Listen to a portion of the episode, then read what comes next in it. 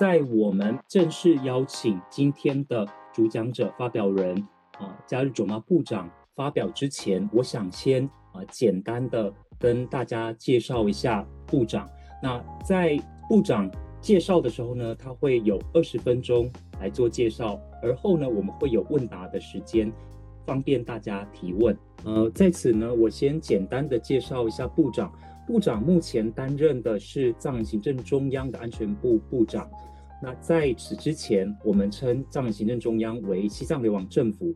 二零一一年到二零一六年期间，部长曾经担任过第十四届阁下，那也就是呃西藏流亡政府的内阁组织，当时担任的是内政部长。在二十六岁的时候，部长呢成为最年轻的呃西藏流亡政府国会的议员。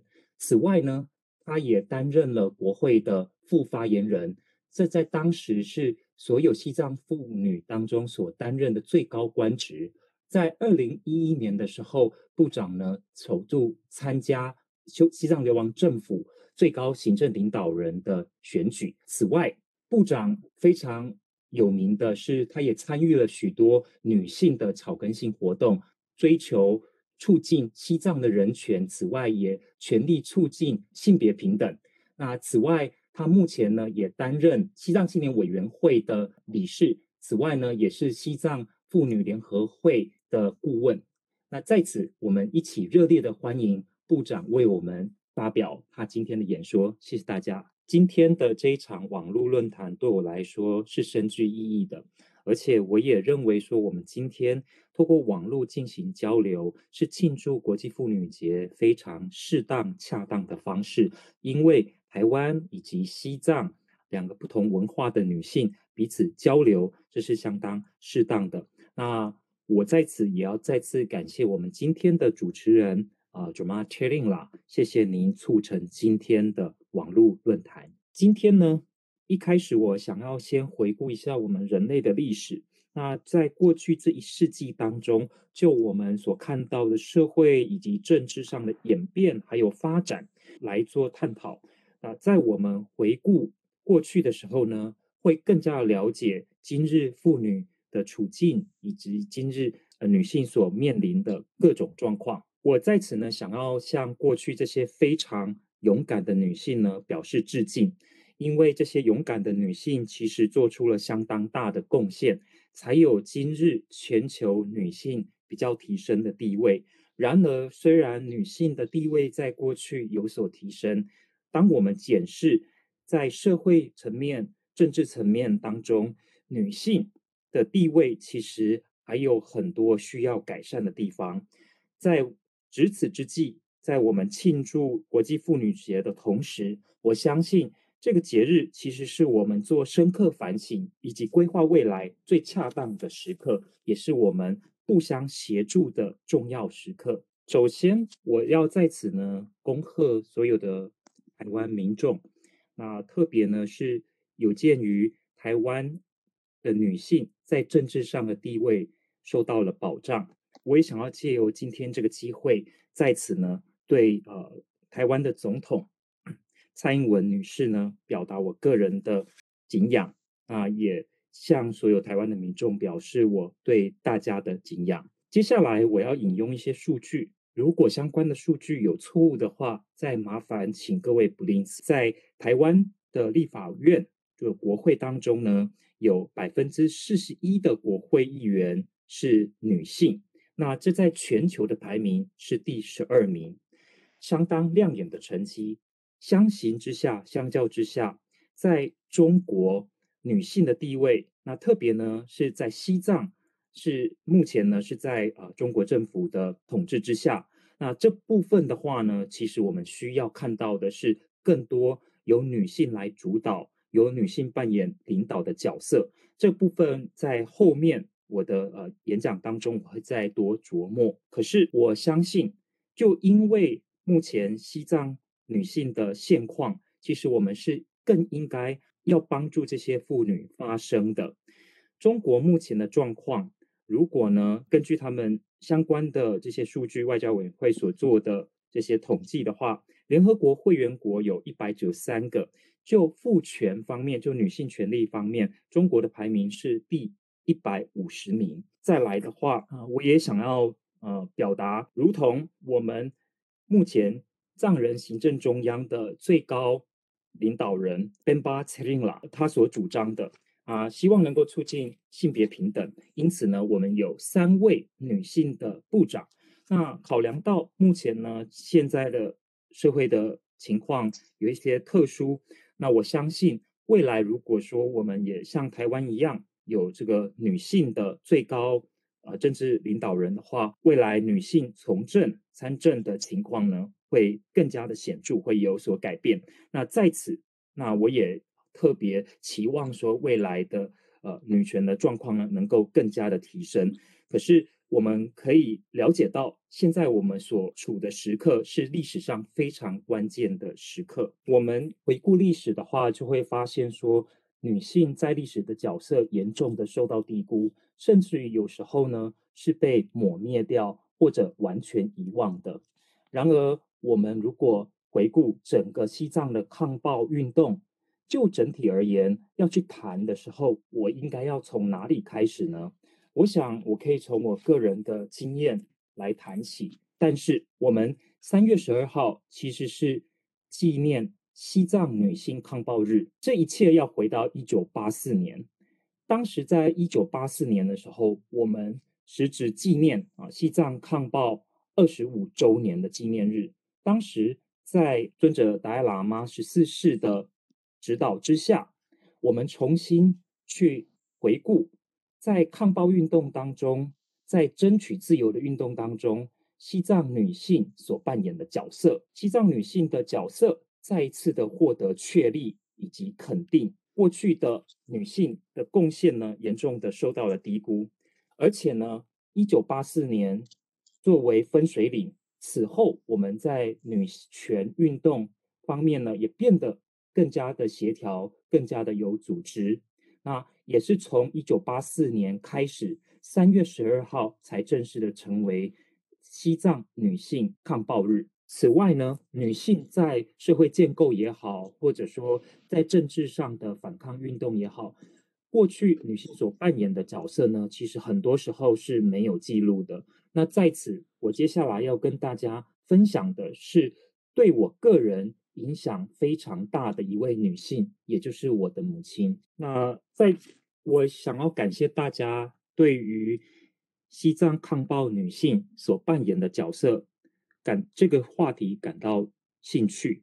那此外呢，我也要感谢几位藏人的学者，包括蒋亚诺布拉、扎西拉。由于这些学者的整理还有研究，那我们才得以呢，啊，记录到一些有所贡献的女性。那其中呢，我的母亲都 J 云登了，她今年高龄九十岁了。那在此呢，我想要简单的提一下母亲过去呃所扮演的角色，也借由呢今天的分享，为这些无名英雄啊能够唱颂赞歌。我的母亲呢，之前在西藏的康区，那曾经呢带领过一千多名的女性从事抗暴的运动。但这一段历史其实并没有记录下来。然而呢，在当时我们其实也并不想要多谈多说。不过在今天这样重要的场合，我想要在此呢纪念像我母亲这样子的女性过去的啊贡献。我们其实寻访了很多当时参加抗暴，那现在还存活的耆老，那有很多人其实是。在我母亲的领导之下，参与对解放军的抗暴的那少数人，到目前为止呢，其实还在世。我也问了这些还在世的参与这些抗暴的年长者，他们当时在我的母亲领导之下有什么样子的感受？甚至于我也问我的母亲说：“你身为一个女性，去领导这些男性，是否有遭遇到？”任何的反对或者抵抗，我的母亲就是很简单的回答，就是当时时势所需，因此呢，大家就接受了，没有人去质疑我的领导。我们也知道说，其实这样的情况，当时的战役并不是一两天就结束了，持续了好几个月。那所以呢，我从小长大的过程当中，听过很多关于母亲参战的故事。她虽然是女性，不过呢，也常常呢骑着马。那后面呢？有解放军那持枪在追杀他。虽然说我的母亲是非常慈悲的女性，但是她应该要做决定的时候，却也非常的果断。呃，在此跟大家分享一个故事哦。曾经有这么一段故事，就是我的母亲，她有一天坐在佛堂里面，那在做她日常的这些功课，在向佛菩萨祈求。他在佛堂里面做功课的同时。手下领导的这些士兵呢，进来问了他问题，因为他们呢刚刚俘虏了敌军的战士，然后就问我的母亲说：“接下来所抓到的这个俘虏应该要怎么处理？”我母亲想都没有想，就直接说：“把他们的脚上绑上石头，丢到河里去。”然后我听到这样子的故事的时候，觉得非常的不可思议啊，因为就我所知。我妈妈虽然是一个很勇敢的女性，但呃，我对她的印象就是她是非常慈悲的。我很难相信这样子的话会从她的嘴巴里面说出来，而且是不假思索的。听说她在讲完之后，就若无其事的又继续做她日常的功课，不断的呃祈求。我事后呢问了我的母亲说：“妈妈，你真的说了这样子的话吗？你不假思索的就直接跟他们说？”把那些俘虏脚上绑上石头丢到河里去吗？我妈妈说，当时没有什么好想的啦，因为我们其实是被他们打着跑，所以我们根本没有监狱可以囚禁这些俘虏，我们也没有人力可以去管理这些俘虏。那所以唯一的选项在当时要就是要快呃快刀斩乱麻。当下做决定就是该做的，就是这样子。我接下来要讲的这个数据，我不知道是不是有任何的夸大，因此我在此呼吁今天参与我们讨论的今天这个呃线上座谈的学者，如果您对相关的主题有兴趣的话，我欢迎各位去做研究来验证我所说的数据是不是真实的。就是就我所知的，根据我们啊藏人行政中央这边相关的一些研究说，在我母亲所领导的这个连，他们当时哦抗暴运动当中，曾经歼灭了一万五千名的敌军，有一万五千名这么多。那其实我觉得这个数字有点难以置信。有一部分呢，是因为带领的人是我的母亲呢。借由跟大家分享这样子的数据，重点不是在于人数有多寡，我想要强调的是，参与西藏自由运动、抗暴运动当中的女性，她们很多是活生生的，就是我们周遭的女性，就如同我的母亲。那我也曾经对我的母亲提问过，说：“妈妈，在当时。”像你这样子的女性，是不是就只有你啊？还有其他的西藏女性也像你一样吗？妈妈回答是说不多，但是你要了解，当时我们是节节败退，被敌人呢追着跑，所以家家户户只要有枪的，每个人就是提枪上场作战，而且每个人每一户就是想尽办法要对保卫家园做出贡献，所以因为时势所逼。我们当时上场作战，其实就是自然而然的反应。今天看到俄乌之间的战争，又让我想起了我小时候所听到的这些西藏抗暴的故事。我希望大家能够理解，在过去西藏呢，因为和中国接壤的关系，特别呢是西藏的东部，也就是康区这边，在呃西藏和中国接壤。就是边界的地方，其实因为两国处于两国的边界，所以这个地方呢，其实一直都是相当脆弱、容易发生军事冲突的地方。所以大家可以理解，所谓的抗暴，并不是在一九五九年一夕之间爆发的。那我希望大家能够记得，从一九三零年代开始，中国和西藏边界就陆陆续续的发生了许许多多的冲突。那根据有一位目前在中国境内的西藏学者云都措妈他所做的研究，它针对呢在西藏康区的女性所扮演的领导的角色做了相关的研究。那他研究的对象主要是三名女性，针对他们的故事来做介绍。那由于呢这三名女性他们的名字都有准妈，准妈在藏文的意思就是杜母。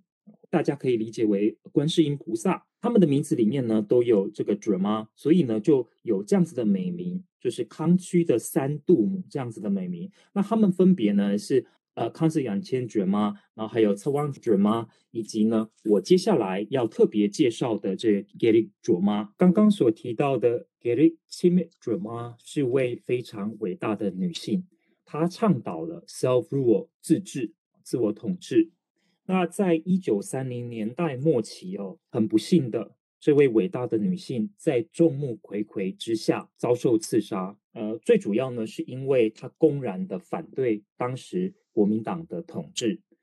其实，呃，Gary Timit 主妈对我个人的影响也非常的大。那我们如果回顾历史，去看西藏女性如何抗暴这一段，我们就可以发现。